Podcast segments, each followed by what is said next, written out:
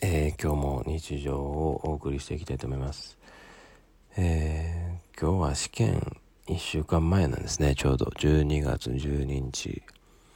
えー、今まで勉強をしてきた方法をちょっと紹介しておくと、えー、12月の1日から朝方に切り替えました。えー、範囲が広いんで、あの、一回全部勉強しきるまでは、あの、そこが知れなかったんで、時間制限があのない夜の方が良かったんですけど、結構脱線しちゃったりするんで、夜は。時間制限がない分、うんいろんななんか誘惑に負けたりとか、あの、ちょっと締まりがないんで、えー、それならば、あの、子供たちと一緒に9時から10時ぐらいの間に寝てですね、えー、朝4時から5時ぐらいの間に起きるという、そういう生活をしてみました。平日は結構できたんですけど、土日はちょっと6時ぐらいになったりしてたんですけど、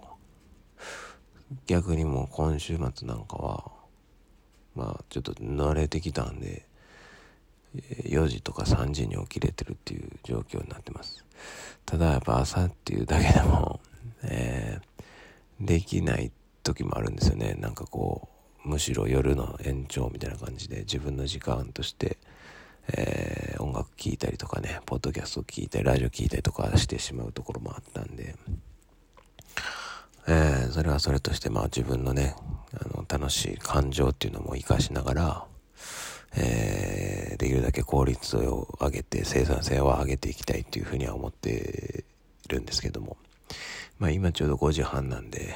まあ起きてくる8時ぐらい前ではしっかり勉強、日曜なんで、したいな、できるかなとは思ってますね。はい。で、えー、っと、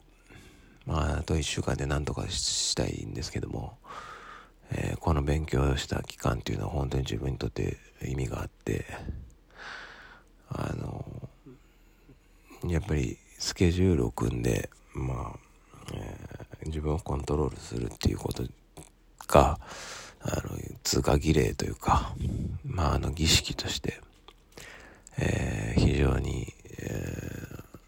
ー、楽しいと。でまあ作品作りであると、えー、試験結果点数を取るっていうことはもう自分にとってもう作品作りなんだと解釈してですね、えー、自分は芸術系なんで、ま、あのデッサンであったりとかそういうことして大学に入ったんで、結構1から10まで勉強しないとこう済まないタイプでかいつまんでこうはしょって勉強するのはできないんですよね。だから結構時間がかかるんかなとは思ってるんですけど、やっぱりこう、問題の構成であったり、こう、あ出出題者がどうやって考えて勉強を出してくるんかなっていうところから考えないとなかなかこう、うん、えー、バックボーンができていかなくてしっかりバックボーン作った上でやってるんですけど今は。まあ、3年目なんで3年分の勉強をしっかりぶつけていきたいなと、えー、思ってるんですけどやっぱり一番時間がかかるやり方やと思いますね。外堀から進めていくっていうのが、うん。まあ、でもそうじゃないとなんか身についていかないですよね僕の中は。いつも、うん。まあ、あとはあの、うん、取り入れた思考方法としてはえー、選択と集中であったりとか、えー少しだけでもより多くの効果とか。で、えー、少しだけ始めて長く続けるとかゆっくり考えて、えーえー、選択して決めて、え続けるとかそういう習慣そういうのを大事にできたかなとは思いますね。で少しずつ自信をつけていってで家族にあの感謝の意の表明としての合格を捧げたいと。まあ、本質としては自分のためにやってる勉強やと思うんです。ただ、あの、付随してそういう波及効果として生まれてくる、まあ、ことっていうのはたくさんあるんで、まあ自分の意図しないことではあるんですけど、ただそれを、あの結果にとらわれてしまうと意識しすぎて評価を意識しすぎるというかそれでとらわれてあの不安に陥ったりとかしてしまうんですがまあそれは切り離してね自分自身との戦い自分が、えー、時間にいかに、え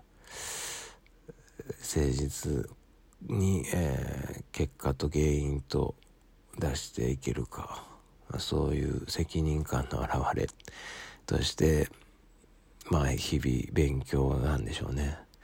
まあ、ちょうど35歳をね20あ12月9日に迎えまして、まあ、12月の、え1日からね、まあ、この誕生月を、まあ、朝方の生活で遅れてることが非常に幸せです。まあこれを続けていこうとね思ってますんでまあしっかりまたこうやってアウトプットもしながらですね頑張っていきたいと思います今日はご清聴ありがとうございました